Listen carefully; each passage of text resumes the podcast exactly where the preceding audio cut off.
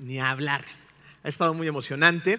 Eh, pero antes de empezar con el tema del día de hoy, eh, quiero compartir con ustedes y con todas las personas que amablemente nos están acompañando por diferentes medios en diferentes partes del mundo, sean bienvenidos a Comunidad de Fe, eh, que mi mamá está aquí, mi mamá estuvo luchando contra el COVID.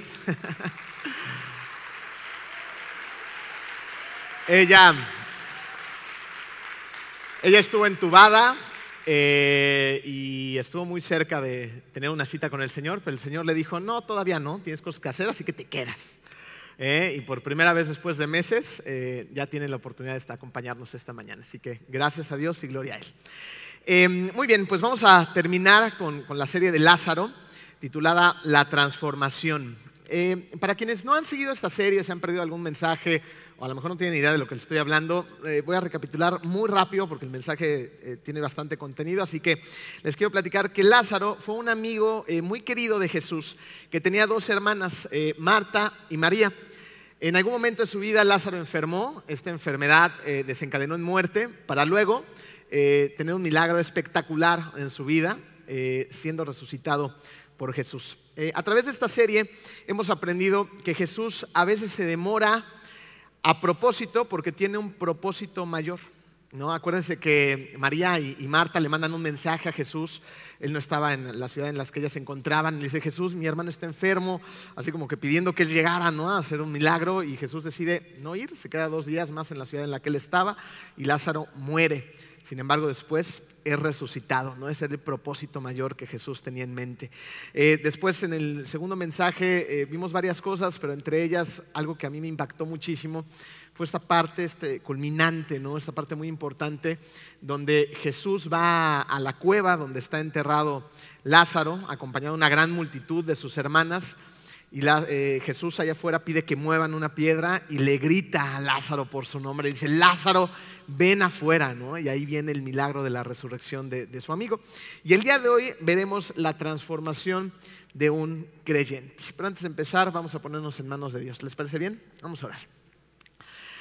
Querido Dios, estamos muy contentos, Padre, de poder estar ya sea en línea o reunidos en tu presencia, Padre, para escuchar de tu palabra. Te pedimos que, que ablandes nuestros corazones. Sabemos que a veces vienen como una piedra, eh, pero tú eres muy bueno, así que ablándalos con tus manos, tranquilízanos, danos paz, tranquilidad y déjanos escuchar tu palabra fuerte y claro.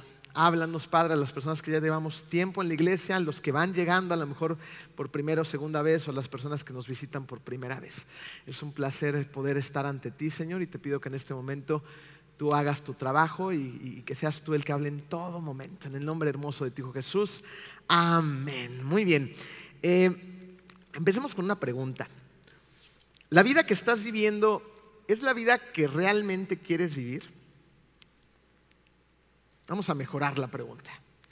¿La vida que estás viviendo es realmente la vida que Dios quiere que vivas? Ya se puso interesante, ¿verdad?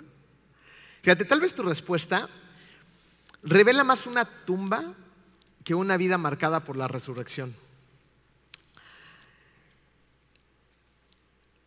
La relación con mi papá fue una relación que fue de menos a más. Nosotros vivíamos en la Ciudad de México, las distancias allá son tremendamente largos y el tráfico es espantoso, pobres de los que están en México, no está más sincero, pésame, ¿no? Eh, y mi papá generalmente me iba a dejar en las mañanas a la escuela y regresaba hasta en las noches. Entonces, pues, no lo veía en todo el día y a veces en las noches a mí ya me encontraba dormido y los fines de semana era cuando generalmente podía tener un poco de convivencia con él. Sin embargo, en algún momento eh, mis papás tuvieron a bien venirse a la ciudad de Cancún. Evidentemente aquí todo cambió y, mi relación con mi papá fue creciendo eh, de una manera importante.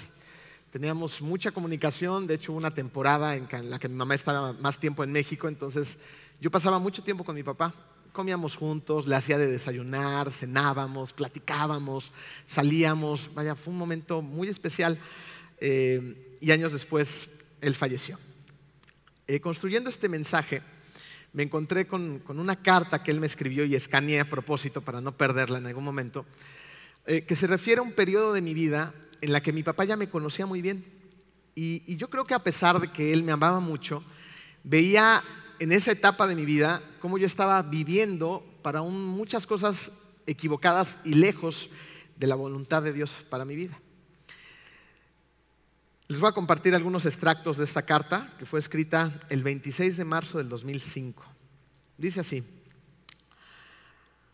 Hijo de Dios, hijo de tus padres, hijo mío, ama el amor de Dios tu Salvador, que en todo momento desde tu concepción hasta tu fin te amó, te está amando y nunca jamás dejará de amarte. Ama a tus padres, a tu familia, a tu pareja, a tus amigos. Ama la inteligencia, el sentido común y la sabiduría que te puede dar el amor a nuestro Dios. Ten presente el mandamiento fundamental, piénsalo, siéntelo y quiérelo en tu vida. Dalo, recíbelo, bríndalo, regálalo. Amarás a Dios sobre todas las cosas. Si amas como Él quiere que lo hagas, serás humilde y generoso a la vez, fuerte pero sensible, justo pero misericordioso. Y lo tendrás presente aún antes de pensar en cualquier cosa que tengas que decidir. Harás el bien por reflejo automático de mente y corazón. Evitarás el mal. Enriquecerás la vida de los demás con alegría, la fe y el optimismo, el optimismo que Dios te dio. Tendrás valor, templanza, audacia, imaginación, seguridad en ti mismo si tus planes y propósitos coinciden con el amor sublime que tiene tu Padre Celestial por ti. Ama a todo mundo, hijo mío. Entre paréntesis. Ojo, en el buen sentido de la palabra, no a todas, eso no se vale. Les digo que estaba en otro momento de mi vida, así que no me juzguen. Así encontrarás lo imposible. Si amas, te resultará más, fácil, más sencilla la vida. Ama a tu única pareja cuando la encuentres y ayuda, ayuda a que otras personas conozcan el amor de nuestro Señor. Ama la vida que Dios te dio. Ámalo a Él infinitamente. Él te ama así a ti. ¿Qué más quieres? Tienes todo para ser feliz. Te ama tu Padre terrenal, Javier Brito. Remata así. En concreto, todo es tan sencillo y fácil como debes de hacer la voluntad de Dios. No es tan fácil, papá. El chavo de tu Padre terrenal empezó muy tarde, pero te ama tanto que quiere que tú empieces a los 22 años para que llegues a un palacio celestial en vez de la pequeña choza sin aire acondicionado que le tocará si acaso a tu papito. Yo creo que mi papá está en un palacio celestial. Tenía 22 años cuando mi papá escribió esta carta. Y yo sí, en los 22 años ya conocía a Dios, pero estaba bien alejado de Él. No tenía una relación con Dios. Por lo tanto, estaba viviendo una vida bien egoísta. Una vida que me satisfacía a mí y que me hacía feliz. Era un joven eh, que le encantaba la fiesta, las discotecas, los excesos. Sin embargo, mi papá veía cosas en mí que yo en ese momento no veía y él quería lo mejor para mí, así como lo quiere nuestro Padre Celestial, quien está trabajando en un proceso de transformación dentro de cada uno de nosotros. Una vida de transformación implica cada vez estar más conscientes de Dios y de nosotros mismos. Fíjense, esta toma de conciencia, cuando estamos conscientes de Dios, cuando estamos conscientes de que somos sus hijos, esta toma de conciencia trae vida a nuestras vidas. Y esta conciencia es precisamente la que nos lleva a la resurrección. Juan 14, 44 dice, y el que había muerto salió. En ese momento, Lázaro ya, ya llevaba días de muerto y cuando escuchó la voz de Jesús, el que había muerto salió. Salir de esa tumba, una vez que Jesús había hecho el milagro, implicaba ciertas cosas en Lázaro implicaba que Lázaro hiciera su parte al tomar conciencia de dónde estaba. ¿Dónde estaba Lázaro en ese momento? En la tumba. Implicaba que tomara conciencia de lo que acababa de suceder. ¿Qué acababa de suceder? Un milagro en su vida. Implicaba que Lázaro tomara conciencia de quién hizo el milagro. ¿Lo hizo Lázaro? No. ¿Quién hizo el milagro? Jesús. Y ahora le tocaba a él hacer su trabajo. Una vez que había tomado conciencia, tenía que salir de la tumba. ¿Hacia quién? Hacia Jesús. Lázaro debía salir. John Bunyan eh, fue un predicador y escritor por ahí de los 1600. Y, y, resulta que nuestro amigo John eh, era un hombre de muchísima fe. Y en aquel entonces, en esa parte del mundo, necesitabas una licencia para hablar de Dios. Y él no la tenía. Así que cada vez que salía a hablar de Dios, y generalmente salía a las calles, eh, le llamaban a la policía y rápidamente llegaba la policía y lo metía a la cárcel. La primera vez estuvo una semana en la cárcel, la segunda, vez, la segunda vez ya se tardó unos mesecitos y la tercera vez no pasó ni nada más ni nada menos que 12 años en la cárcel por predicar la palabra de Dios. Su biografía dice que en este momento él tenía la compañía tan solo de una Biblia. Y fue durante este tiempo que él escribió un libro que muchos de ustedes conocen o lo han visto en película, titulado El progreso del peregrino. Este libro eh, trata de un personaje principal llamado precisamente Cristiano, quien inicia su peregrinaje a través de lugares o situaciones llamadas dificultad, desesperación, en algún momento hasta visita a la Feria de la Vanidad. Y trata de poner en situaciones a cristianos donde muchas veces nosotros también hemos estado. ¿Alguien de ustedes ha estado en momentos de desesperación, de dificultad? ¿Alguien de ustedes ha, ido a la feria de la vanidad? Pues bien, cristiano tuvo que salir de todos esos lugares, salir de esos lugares para llegar a su destino, la ciudad celestial.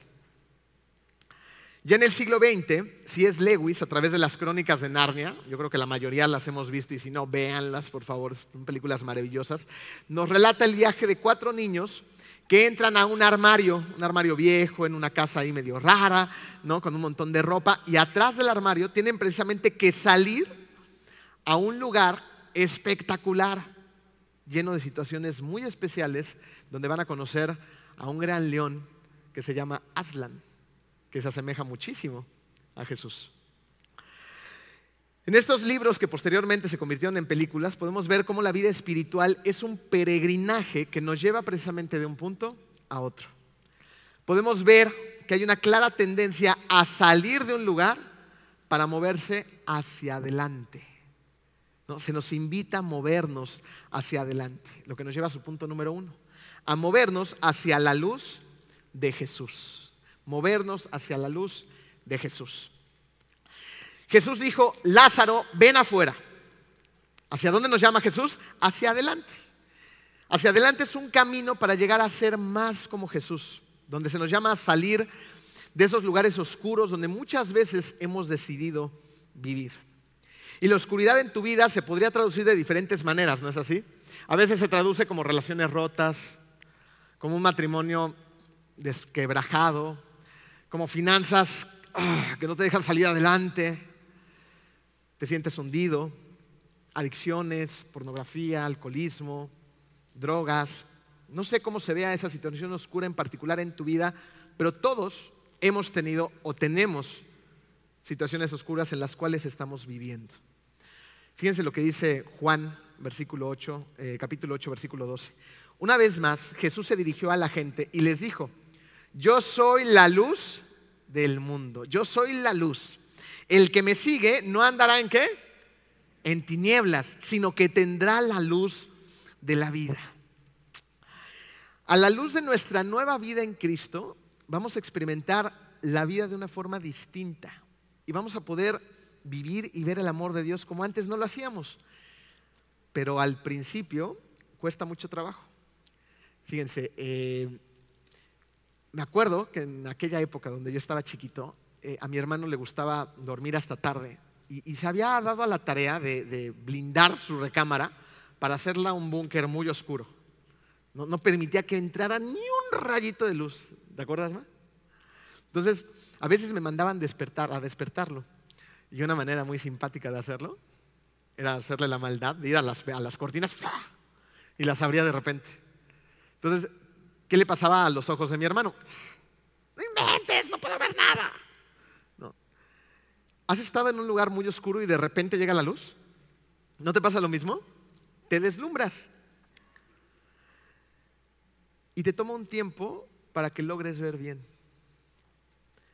También toma tiempo para que los ojos de nuestra mente, de nuestro corazón y de nuestra alma se ajusten a la luz. ¿Y saben, curiosamente, a quién también le cuesta trabajo acostumbrarse a la luz en tu vida? Muchas veces a la gente que nos rodea, incluso a la gente que nos ama. ¿No? Por poner un ejemplo, es como cuando una persona, y esto lo hemos visto, o sea, es, triste, como cuando una persona decide al final, después de un recorrido muy oscuro y de estar ahí atrapados en una tumba, dejar el alcoholismo. Entonces dices, ya por la fuerza de Dios lo voy a hacer vamos hacia adelante, ¿no? Pero los amigos, la familia, siguen siendo piedra de tropiezo. Siguen teniendo alcohol a la mano, siguen yendo a lugares donde existe esa tentación. E incluso empiezan a recordarle, oye, pero pues, es que ahora estás como que medio amargado o medio amargada, ¿no? Échate una copita. Y, les empujamos las cosas para regresarlos a la tumba. no tiene sentido. Muchas veces lo hacemos de manera consciente y hay otras que lo hacemos de manera inconsciente porque no sabemos o no nos damos cuenta. ¿Cuánta gente no batalla con inseguridades? Inseguridades fuertes. Y, a veces los papás, los hermanos o, la gente alrededor, en lugar de, reafirmarlos, de ayudarles, de hablarles de la verdad, de seguir adelante, decimos cosas sin sentido y otra vez los llevamos a la tumba oscura. ¿Por qué hacemos esto? Nos da miedo el cambio. Muchas veces preferimos lo que conocemos, aunque no sea lo correcto, que cambiar. Hay gente a nuestro alrededor que nos ve transformados y quieren que nos regresemos a lo que ellos ya conocen. O muchas veces nosotros mismos lo hacemos.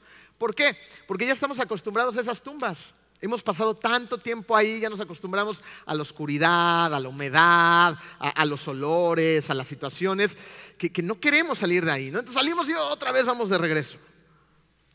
Fíjense, salir de la tumba oscura, una vida llena de luz, es, retador, es, incluso emocionante, pero no es fácil. Al salir a la luz es probable que nos sintamos bien incómodos. ¿Sabes por qué? Porque vamos a tener que dejar de hacer precisamente cosas que parece que nos gustan o que son agradables para nosotros. Ese es el pecado. Si, si, el pecado fuera desagradable, nadie lo cometería, ¿estás de acuerdo? Pero el pecado está diseñado para entretenernos y hacernos creer que eso nos va a dar felicidad. Entonces va a ser incómodo porque tenemos que dejar esas cosas eh, eh, que no son buenas para nosotros. Y vamos a tener que empezar a hacer otras que implican acción, que implican movimiento, que nos sacan de nuestro punto de confort. Salir de la tumba implica ese movimiento, ese cambio. Dejar de hacer lo que no estaba bien para hacer lo que le agrada al Padre. Así que salir de la tumba puede ser raro, sí, puede ser incómodo también. Pero ¿sabes qué tenemos que tener bien presente? Tenemos que recordar que cada paso que demos, cada paso que demos, aunque sea uno torpe, aunque sea uno difícil, aunque sea lento el paso, es un paso hacia Jesús. Fíjense, pensemos en esto. Lázaro no podía avanzar si no sabía dónde estaba en el camino hacia Jesús. Él no podía avanzar. ¿Ok? Vamos a ponerlo en contexto. Eh, a Lázaro le debió de haber tomado un momento el darse cuenta que estaba en una tumba. ¿Ok? Lázaro se murió. Estaba en una cueva, seguramente estaba encima de una piedra, acostado. Eh, las ilustraciones de grandes artistas nos muestran a un Lázaro que probablemente estaba vendado y tenía algo que le cubría la cara, algún velo. Dicen eh, la historia que, que lo llenaban como de hierbas para evitar el mal olor. Entonces, Lázaro llevaba varios días en esa tumba. Y de repente, escucha un milagro. Escucha la voz de Jesús. Entonces, Lázaro estaba ahí. Los músculos, se les ha dormido alguna vez una pierna, un brazo, por un momentito. Y, y, luego batallas para moverlo, ¿no? Por un momentito. Imagínense, Lázaro llevaba días ahí. Y escucha la voz de Jesús. Lázaro, sal afuera. En ese momento Lázaro tuvo que tomar conciencia de dónde estaba. ¿Dónde estoy? Me morí. Claro, estaba enfermo, se puso grave, Jesús no llegó y ahora me está llamando, estoy en una tumba. Pero veía luz al final del camino y más importante que la luz estaba escuchando la voz del Padre. Tuvo que tomar conciencia que estaba adentro de una tumba. ¿Qué nos dice esto? ¿Qué, aprendemos? Que debemos tomar conciencia sobre nosotros mismos y hacernos la siguiente pregunta. ¿Dónde me encuentro y qué es lo que me trajo hasta aquí? ¿Dónde estoy hoy y qué me trajo a este lugar? Cuando yo tenía 22 años, me las había arreglado para disimular bastante bien algunas de mis inseguridades más profundas. Eh, cuando yo era un niño, a mí me costaba muchísimo trabajo hacer amigos. Muchísimo. No se imaginan cuánto. O sea, sufría. No era nada sociable y siempre andaba escondido atrás de las faldas de mi mamá. Eh, me acuerdo muy bien que en algún momento de nuestra vida vivíamos en Atizapán, de Zaragoza, en unos edificios altos. Y, un día yo acompañaba a mi mamá a todos lados, llegamos con el súper, con las compras, y entramos a estos estacionamientos donde hay muchísimos carros, eh, una plancha de concreto, y había un montón de niños jugando a la pelota, fútbol, no, me acuerdo bien, pero había muchos niños jugando. Entonces mi mamá iba ahí al lado de mí me dijo, mijito, ve a jugar con los niños. ¿Conocen alguna mamá así? bueno, es que a veces nos hacen pasar cada vergüenza las mamás. Qué, bárbaro, ¿no? Ve a jugar con los niños. Y yo, no, mamá, no. Entonces me escondí atrás de ella con mis bolsas del súper. ¿Y qué creen que hizo mi mamita? Me dejó traumado de por vida. Niños, mi hijo no tiene amigos, quieren jugar con él. Gracias, mamá, todavía no lo supero. Momento vergonzoso. ¿no? O sea, mi mamá me tenía que buscar a los cuates. ¿Se imaginan? Así era yo. De hecho, tenía, era tan, tan tímido en este sentido que yo me acuerdo cuando estaba en la escuela, tenía uno o dos amiguitos y si no iban a la escuela, bueno, a mí me, daba diarrea. No, porque llegaba el momento de, salir al receso. Y salía al receso sin amigos. En la primaria, no sé si a ustedes les pasó, pero a mí, sí, era horrible. Se sentía feo. Sentía muy mal de, no tener con quién relacionarme y sentía más mal que los demás se dieran cuenta. Así que, ¿qué hice? Cuando crecí, agarré al muchacho tímido y lo escondí por allá atrás y me volví un chico completamente distinto. Me convertí en el alma de la fiesta, en el chico popular. Me acuerdo que teníamos, mis papás estaban construyendo una casa en Álamos, por acá atrás, eh, y tenías que llegar incluso en, veredas, porque no había ni calles para entrar. Este, y hacíamos unas tremendas fiestas. Bueno, no les voy a dar detalles para que no se les antoje, pero, pero eran fiestas, no nones fogatadas, conciertos, banda, eh, eh, muchas cosas más, excesos. Y era mi anhelo de que llegara gente, que, yo invitaba a todo mundo y me asesoraba que mis, fiestas fueran las mejores fiestas. De repente veía gente ahí que no había visto en mi vida, pero mi casa estaba así. Ya tenía que andar cuidando las cosas de mis papás que no se las robaran. Debía haber cobrado cover, ¿verdad? En el fondo, ¿qué es lo que yo quería, lo que yo quería, lo que estaba buscando? Demostrarme a mí mismo y a los demás que no estaba solo. Me encontraba en un momento de mi vida en el cual quería ser aceptado y hacía lo necesario, incluso lo malo, con tal de ser aceptado. ¿Qué me llevó a ese punto? Inseguridades. Inseguridades sobre mí mismo. A lo que quiero llegar es lo siguiente. Fíjate, es muy importante. Es difícil seguir adelante si no exploramos nuestra infancia nuestra juventud, y a veces es doloroso, ¿eh? nuestras circunstancias, y no nos damos cuenta de cómo ese sistema de creencias del pasado está afectando mi presente. Tenemos que tomar conciencia de nuestra condición. Así como Lázaro, cuando le gritaron, tuvo que tomar conciencia de que estaba en una tumba, tenemos que tomar conciencia nosotros también de dónde estamos. Y debemos de tomar conciencia de las mentiras que hemos creído de nosotros mismos porque hemos creído mentiras acerca de Dios. Fíjate, yo me sentí insuficiente y tenía ideas equivocadas acerca de Dios. Y esto me, fue, me fue, fue moldeando mi personalidad. Porque yo no creía que Dios estuviera al pendiente de mí. Digo, yo sabía que Dios existía, Jesús, esto, el otro, Padre. Pero Dios no está al pendiente de mí, vamos. Hay cosas más importantes para Dios que yo.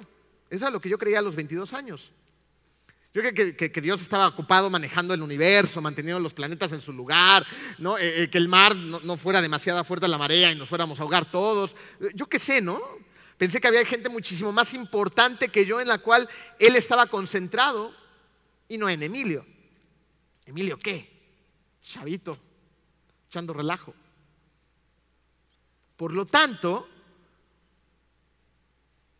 yo no sabía quién era porque tenía una idea distorsionada de Dios. Creía que era alguien más. Y yo puedo creer ese tipo de cosas, y ese tipo de cosas le va a dar forma a mi vida. El que cómo yo crea de Dios va, a formar mi identidad. Si yo sentía que, Dios estaba muy ocupado con muchas otras cosas, sentía que yo no le importaba. por lo tanto me sentía abandonado, por lo tanto me sentía solo, por lo tanto me sentía inseguro. Y estas cosas pueden ser las cosas que yo crea, pero ¿qué dice la Biblia? La Biblia viene a nosotros y nos revela lo que es verdad. Nos quita ese velo de los ojos. Salmo 139, 1 al 5. Oh Señor, has examinado mi corazón y sabes todo acerca de mí. Todo. Sabes cuando me siento, sabes cuando me levanto, conoces mis pensamientos, aun cuando me encuentro lejos. Me ves cuando viajo, cuando descanso en casa. Sabes todo lo que hago. Sabes lo que voy a decir incluso antes de que lo diga, Señor. Vas delante y detrás de mí. Pones tu mando de bendición sobre mi cabeza. ¿Le importas a Dios? Pues claro que sí. Le importas muchísimo, está completamente al pendiente de cada uno de sus hijos. Sabe lo que vas a decir, lo que estás pensando, en dónde estás, cuando estás descansando, cuando estás ajetreado, cuando estás triste, cuando estás desilusionado, cuando estás soñando, cuando algo te inquieta, cuando algo te quita el sueño. Él lo sabe todo porque te ama. Y luego pone su mano de bendición sobre nuestra cabeza. Tenemos que ir a la Biblia para descubrir lo que es verdad para entender realmente quién es Dios y a través de Él construir nuestra identidad como sus hijos. Fíjate, nosotros podemos tener ideas distorsionadas de Dios que distorsionan la idea de quiénes somos.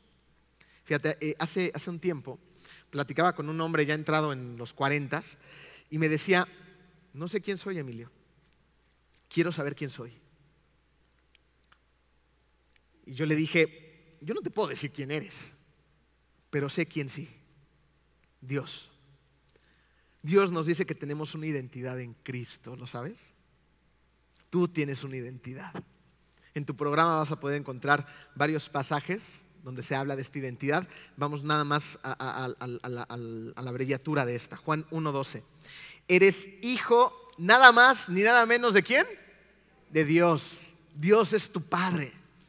Romanos 8.17. Eres heredero de Dios y coheredero de Cristo. O sea, eres tremendamente rico porque eres heredero del Dios, el creador de todo el universo. Segunda de Corintios 5:20, eres embajador de Cristo. Esto nos convierte en personas que importan. Somos altos diplomáticos en esta tierra, ¿se dan cuenta? Filipenses 3:20, eres ciudadano del cielo. Nosotros no, no pertenecemos aquí. Nuestra ciudadanía está en el cielo. Gálatas 5:1, somos libres en Cristo. Porque cuando nosotros decidimos poner nuestra fe en Cristo, quien fue a la cruz a morir por, cada uno de nosotros, somos libres del pecado. Primero de Juan 2.1, también somos perdonados. ¿Alguna vez has cometido alguna falta y, y te sientes cargado? ¿Y qué sientes cuando te perdonan?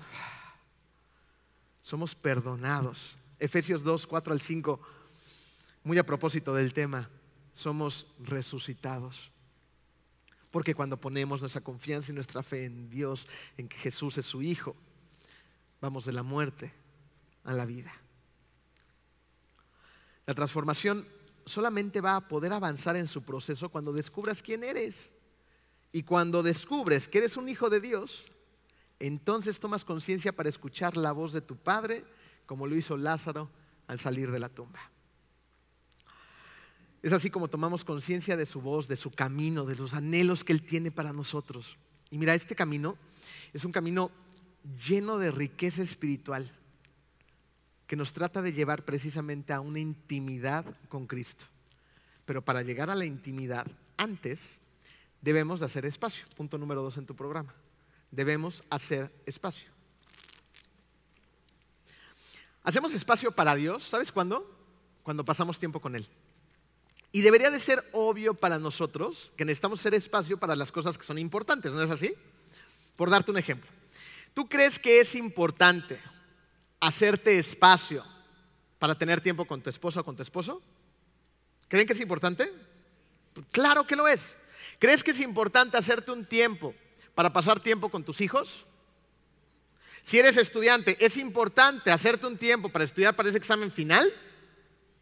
Claro que lo es. Necesitamos hacernos un tiempo para las cosas que son importantes para nosotros. Pero muchas veces, aunque sabemos que necesitamos hacer un espacio, no lo hacemos. Resulta muchas veces que vivimos con gente con la que no pasamos tiempo, aunque sabemos que tenemos que pasar tiempo con ellos. Estamos tan ocupados, tan cargados, tan estresados, que no tenemos tiempo. Y cuando llegamos a tener tiempo, nos conectamos con alguna cochinada digital. En lugar de tener tiempo con esa persona, de platicar, de escuchar, de convivir, de disfrutar, de llorar, de quejarnos, de, arroparnos, de acompañarnos, vamos y nos conectamos con estas cosas. Facebook, Twitter, Instagram, Netflix, todo lo que hacemos aquí. Y entonces terminamos viviendo con extraños. Y lo mismo pasa con cualquier tipo de relación. Fíjate, si no hacemos espacio para estar, ¿qué le va a pasar a esa relación con el tiempo? Va a tener una clara tendencia a descomponerse o a desaparecer. Aquí la pregunta sería entonces, ¿cómo hacemos espacio de una manera organizada para que tengamos tiempo con quien tiene que ser nuestra principal prioridad, con nuestro Padre? La respuesta la encontramos en las disciplinas espirituales. Mira, las disciplinas espirituales van a ayudar al alma de una forma similar a cómo el ejercicio ayuda al cuerpo. Cuando tú estás haciendo ejercicio, estás fortaleciendo ciertos músculos, ¿cierto? Cuando tú estás llevando a cabo tus disciplinas espirituales, estás fortaleciendo esos músculos espirituales que se han atrofiado en la tumba. Ahora es muy importante señalar lo siguiente, porque hay gente que dice, ah, entonces si solamente leo y oro y todo lo demás, ya, listo, eso lo hacían los fariseos. ¿Ok? Es importante señalar lo siguiente. Ningún creyente podrá experimentar verdadera transformación a menos de que entienda que ha sido aceptado en la presencia de Dios gracias al sacrificio perfecto de Jesús en la cruz. ¿Ok? tenemos salvación por gracia, no por obras. Pero luego sí tenemos una chamba que hacer. ¿Ok? Tenemos que estar conscientes de que Dios quiere hacerte cada vez más semejante a Jesús. Y una de las herramientas que Dios usa para ayudarte a avanzar precisamente en ese proceso de transformación son las disciplinas espirituales. Llevar a cabo estas disciplinas nos van a ayudar a centrar a Jesús en nuestra vida. Fíjense lo que nos dice Pablo acerca de la responsabilidad que tenemos en, esto. Filipenses 3, 13 al 14. Hermanos, no pienso que yo mismo lo haya logrado ya. No, o sea, bien sensato, Pablo. Más bien una cosa hago, olvidando lo que queda atrás y esforzándome por alcanzar lo que está delante, sigo avanzando hacia la meta para ganar el premio que Dios ofrece mediante su llamamiento celestial en Cristo Jesús. Tenemos cosas que tenemos que hacer, no para ganarnos la salvación, ¿ok? Pero sí para crecer espiritualmente. Tenemos que olvidarnos de lo que queda atrás y tengo que esforzarme por alcanzar lo que está delante y así avanzar, avanzar hacia adelante, hacia la meta. Un escritor que, habla de temas acerca de las disciplinas espirituales llamado Brian Hedges dijo lo siguiente, la formación del carácter espiritual en nosotros es un proceso que dura toda la vida y las disciplinas espirituales son medios que nos ayudan en ese proceso. ¿Ok? Dicho de otra manera, ¿qué son las disciplinas espirituales? Son medios ordenados por Dios a través de los cuales nos traemos a nosotros mismos delante de Dios para experimentarle a Él y ser transformados a la imagen de Cristo.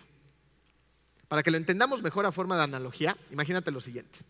Si el Señor pudiera ser comparado con un río puro de agua viva, las disciplinas espirituales serían las maneras por las cuales nosotros vamos a ese río. ¿Ok? Vamos a ese río a tomar agua, a hidratarnos, a beber de Él. Vamos a ese río a nadar en Él, a disfrutarlo, a empaparnos, a sumergirnos en Él. Y es una delicia.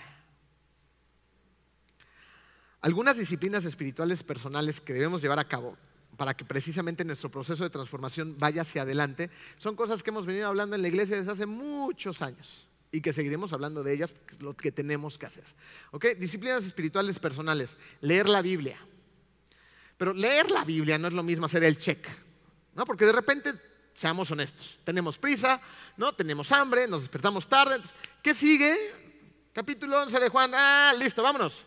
No, hay que leer la Biblia con calma. Es una cita con Dios. ¿Ok? Si tienes poco tiempo, pero hazlo de una manera intencional que lo disfrutes. Ora antes de ir a leer tu Biblia, porque esa es otra disciplina espiritual. Necesitamos orar. Pero ¿cuántas veces no oramos así? Dios, qué buena onda, ya me desperté, bendice mi día, amén. Y al día siguiente, Dios, qué buena onda, ya volví a despertar, amén. ¿no? Llega la hora de la comida, tengo mucha hambre y al sartén. Y la noche también me estoy durmiendo, amén. No, no oramos. Repetimos cosas. Y, no es juzgar a nadie, porque nos pasa a nosotros. ¿Saben dónde lo vemos claramente? En, nuestros hijos. Porque oramos en la mañana cuando vamos a la escuela, antes de comer, en la noche, ¿no? tratamos de hacer de la oración parte de nuestra vida. Y de repente escuchamos a nuestros hijos decir exactamente las mismas cosas todos los días.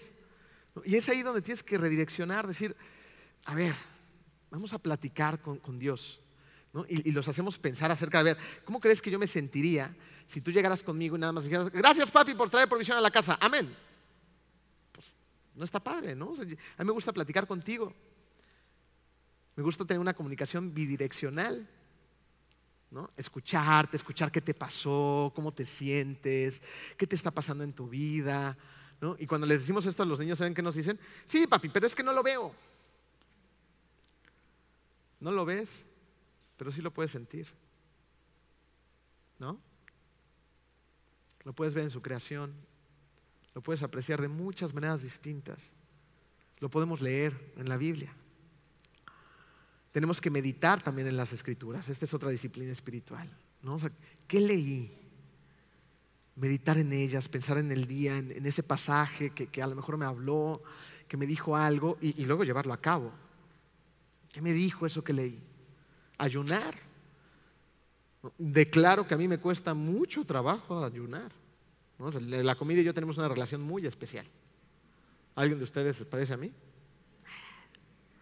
Y cuando yo ayuno, uy, Dios trabaja en, mi vida muy fuerte porque me cuesta trabajo. A lo mejor tú no puedes ayunar de comida por tu condición física, ¿no? te, hace daño. Pero puedes ayunar de otras cosas, como lo ha dicho Marco en otras ocasiones, que te recuerdan el estar en una comunión y depender del Padre. Él es el alimento. También tenemos que estudiar. Porque cuando estás estudiando aprendes. Alguien que yo disfruto, este, lo voy a agarrar aquí porque aquí está enfrente, pero disfruto mucho este, cuando lo escucho en sus estudios, es a Víctor. ¿no? Porque, se apasiona en la palabra y sabe, o sea, se ve que le lee y le estudia.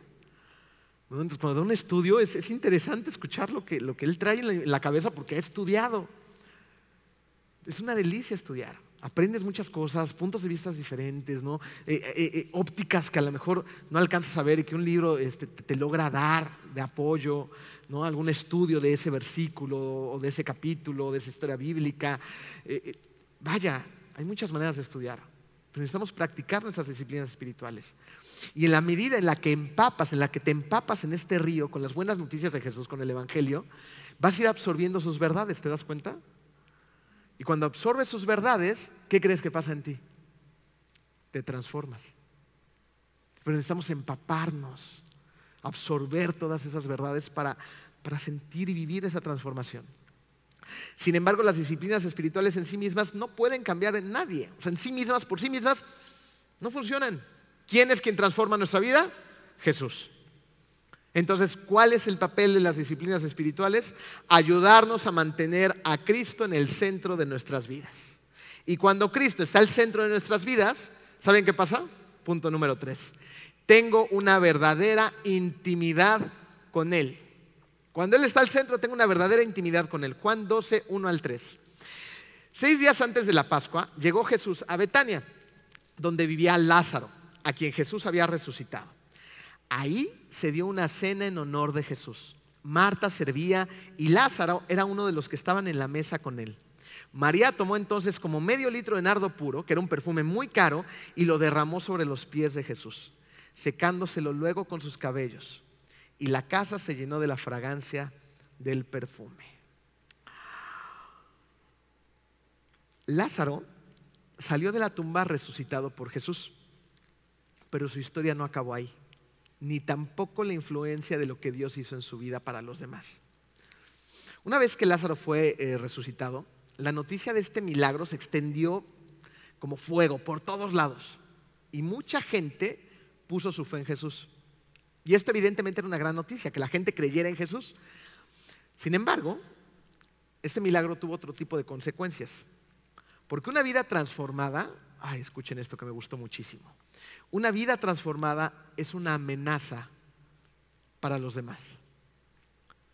Una vida transformada, tu vida transformada, se convierte en una amenaza para la oscuridad. Dios necesita que seamos una amenaza para la oscuridad y que estemos dispuestos a correr el riesgo. Porque cuando somos una amenaza para la oscuridad, corremos riesgos, ¿no es así? La vida transformada de Lázaro era una amenaza para los fariseos. Y los fariseos era gente muy poderosa. Juan 12:10.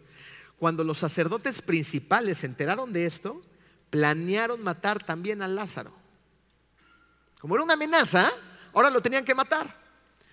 Y fue a partir de este punto cuando los sacerdotes principales junto con los fariseos se pusieron de acuerdo para matar a Jesús y a Lázaro.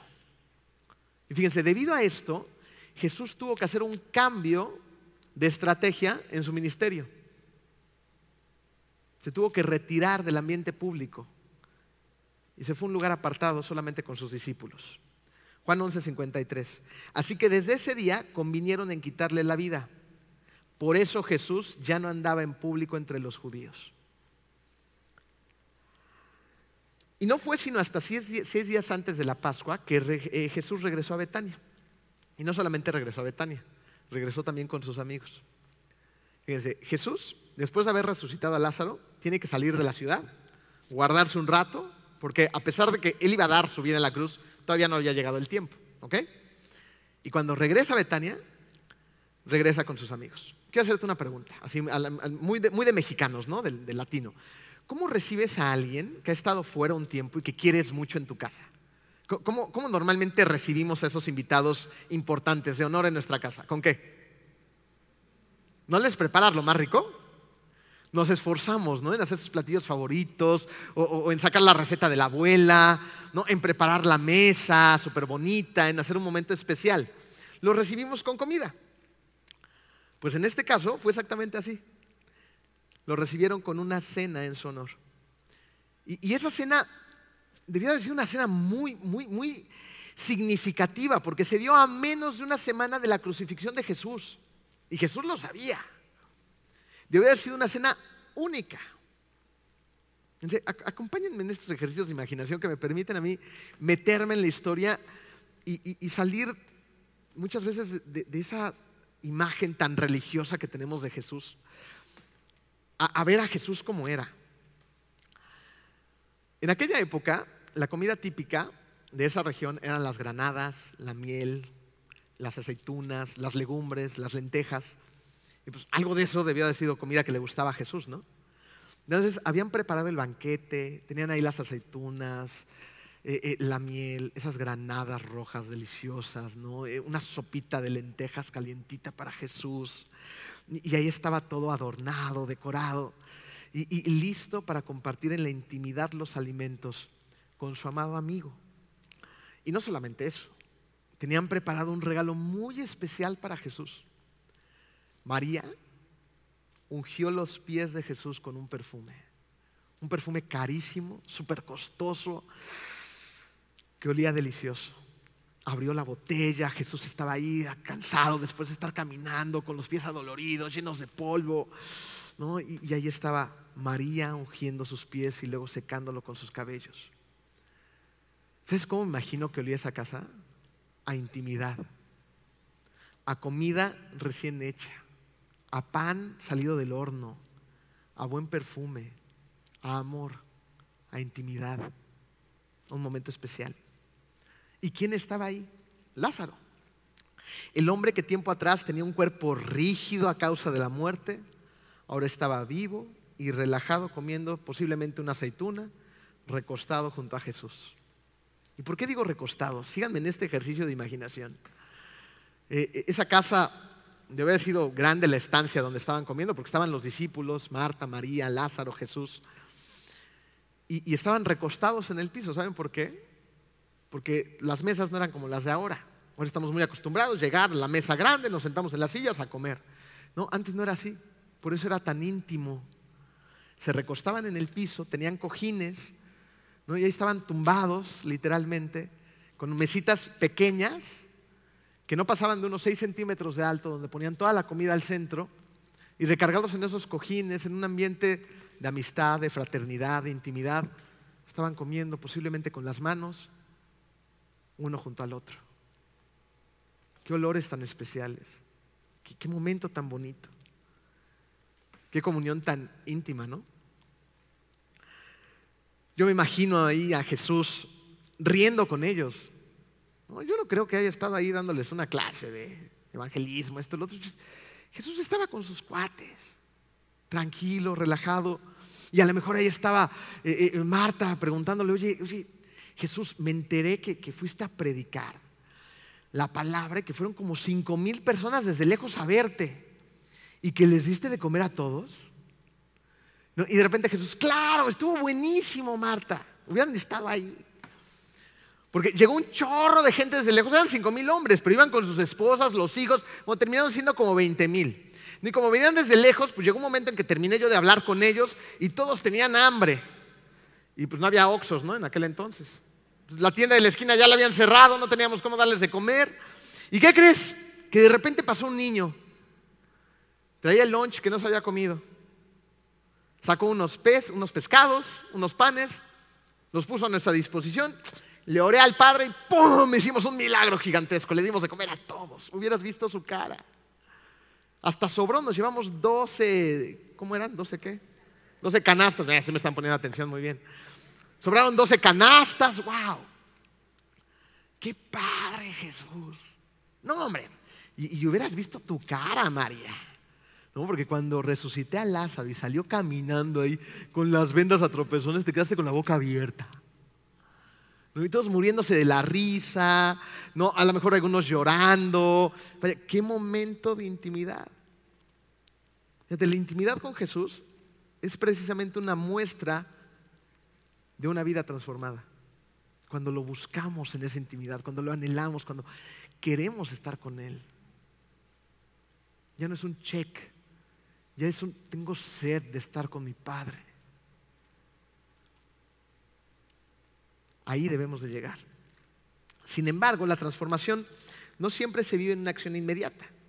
Es un proceso en el que nos tenemos que asegurar que vamos caminando hacia el frente, aunque nos tropecemos en el camino.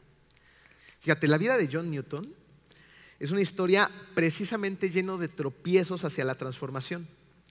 Resulta que John Newton eh, fue un capitán de un barco en el siglo XVIII y su trabajo era un trabajo eh, bien, bien feo. ¿No? Él transportaba esclavos a Norteamérica y en una de sus, eh, de sus travesías de repente llegó una fuerte tormenta al mar. imagínense el crujín del barco, ¿no? los rayos, el agua metiéndose por todos lados y, y John Newton tuvo miedo y decidió aceptar a Jesús en su corazón porque pensó que se iba a morir el barco ya estaba como que medio hundiéndose. Y dijo, no, pues por si las dudas. Aceptó a Jesús. Y sin embargo, aunque ya tenía Jesús en su corazón, siguió transportando esclavos durante seis años. Él llevaba personas de África al Nuevo Mundo. ¿Y sabes por qué los cambiaba? Por barriles de ron. Cambiaba la vida de personas por ron ron que luego vendía. Eh, eh, la transformación que comenzó en la vida de John Newton al aceptar a Jesús fue un proceso muy largo para él. Unos años después decidió por fin dejar de comerciar con esclavos. Y fue 16 años después de que tuvo su primer encuentro con Jesús que cambió incluso hasta de profesión, se convirtió en sacerdote. Y fue 39 años después de iniciada su transformación en Cristo que entonces escribió un tratado. Él tenía un peso muy importante acerca del comercio, de, la esclavitud. Y escribió un panfleto que distribuyó por todos lados, eh, titulado Consideraciones sobre el tráfico de esclavos africanos. Resulta que este panfleto llegó a las manos de un señor llamado William Wilberforce, que era miembro del Parlamento británico, y él traía una fuerte campaña contra el tráfico de esclavos utilizó esta información y años después, a través de William, lograron la, abolición de la esclavitud. Yo creo que a ti, al igual que a mí, nos hubiera encantado escuchar que John, una vez que aceptó a Cristo en su corazón, decidió cambiar en ese momento, ¿no? Aceptó a Cristo y en ese momento todo cambia radicalmente y ahora en lugar de comerciar esclavos, voy a ir a pelear para que los liberen y voy a dar mi vida a favor de ello porque sé que está mal. Pero no hizo eso. Creo que su, historia se parece muchísimo más a la nuestra, porque todos estamos en un proceso de transformación que en la mayoría de los casos es lenta. Fíjense, John dijo, yo era muy diferente en muchos aspectos. No puedo considerar que fui creyente en todo el sentido de la palabra, sino hasta mucho tiempo después. John Newton, tiempo después, escribió varios himnos que contaban precisamente su proceso de transformación. Sus himnos relataban parte de su historia. Entre ellos, escribió un himno que muchos de ustedes conocen, titulado Sublime Gracia. ¿Lo han escuchado? Tiempo después de este himno, él escribió las siguientes palabras. No soy lo que debo ser, no soy lo que quiero ser, no soy lo que espero ser, pero por la gracia de Dios, no soy lo que fui. Por la gracia de Dios, yo no soy ese muchacho de 22 años que estaba perdido. Por la gracia de Dios, todavía no soy lo que voy a llegar a ser hasta que esté en la presencia de mi Padre. Por la gracia de Dios, nosotros todavía no somos lo que estamos destinados a ser, pero ya no somos lo que fuimos antes. Te quiero hacer tres preguntas para terminar el día de hoy. ¿Cómo se ve el paso del tiempo hoy en tu vida? Para muchos de nosotros años han pasado desde que aceptamos a Jesús. Y deberíamos de tomar conciencia de haber avanzado en ese proceso de transformación. No sé hace cuánto tiempo aceptaste a Jesús en tu corazón, pero se nota. Porque en la vida de John Newton se fue notando a través de los años, de muchos años, pero se notó. E hizo una gran y profunda diferencia. ¿Se nota en tu vida? O tal vez tú eres nuevo en todo esto y empiezas a tener una relación con Jesús, todavía no entiendes muy bien cómo funciona. ¿Cómo te gustaría que se diera esa transformación en tu corazón? ¿Y qué estás dispuesto a hacer para que suceda? Lo más importante, ya lo tienes. Solamente cerciórate de que sea real, de que realmente tengas a Jesús en tu corazón. O tal vez tú nunca has tenido una relación con Jesús. Y dentro de ti existe un vacío, uno profundo. Sabes que algo te hace falta y no sabes qué es. Es Jesús. ¿No crees que ya es tiempo? ¿No crees que es tiempo de iniciar la transformación? Yo espero que nuestras palabras sean las mismas de las de John Newton pero por la gracia de Dios, no soy lo que fui. Y así vivas el poder de la resurrección que experimentó Lázaro y que nosotros también podemos experimentar. Vamos a darle gracias a Dios por su gracia y terminemos cantando todos juntos el himno que un hombre que fue transformado escribió. Sublime gracia.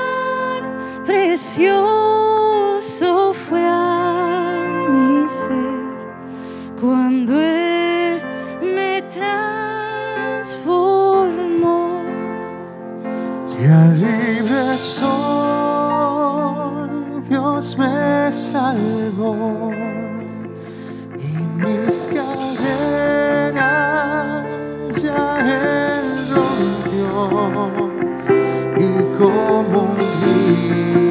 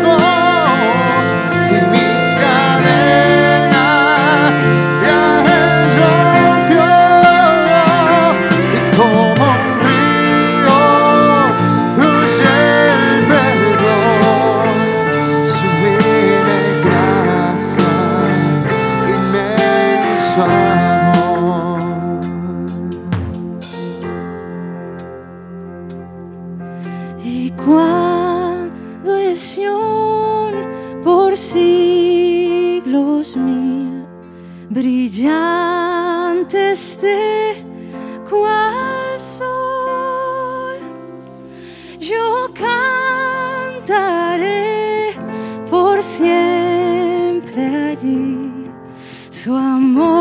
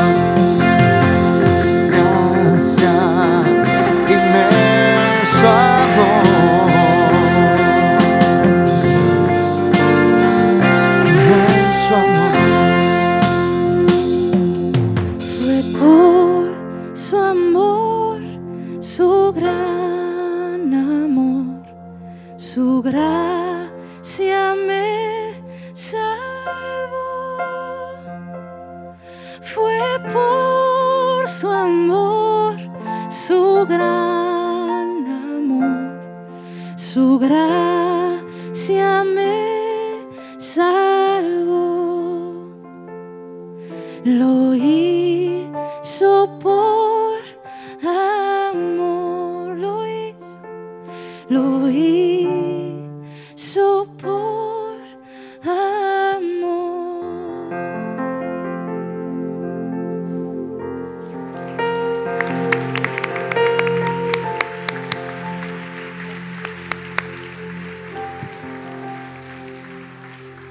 Querido Dios, te damos tantas gracias, Padre amado, porque como John Newton lo escribió, fue tu gracia lo que nos ha salvado, Padre. No merecemos nada y tú nos lo das todo. Te damos gracias por ese amor infinito que tienes sobre nosotros, Señor. Y esta mañana te queremos pedir perdón, Padre, por todas las ofensas que cometemos todo el tiempo. Estamos felices de conocer el camino, Padre. Estamos felices de tener un Padre tan misericordioso que estuvo dispuesto a enviar a su único Hijo por cada uno de nosotros. Gracias, Padre, por un regalo que no merecemos y que aún así nos das. Permítenos ser resucitados como lo fue Lázaro, Padre, salir de cualquier tumba oscura donde nos encontremos. Permítenos escuchar tu voz, ver tu luz, tomar conciencia de, de quien tú eres el que hace el milagro, Señor, y también de hacer nuestro trabajo, de bajar de ese sepulcro y empezar a caminar con pasos determinados hacia ti. En el hermoso nombre de tu Hijo Jesús. Amén.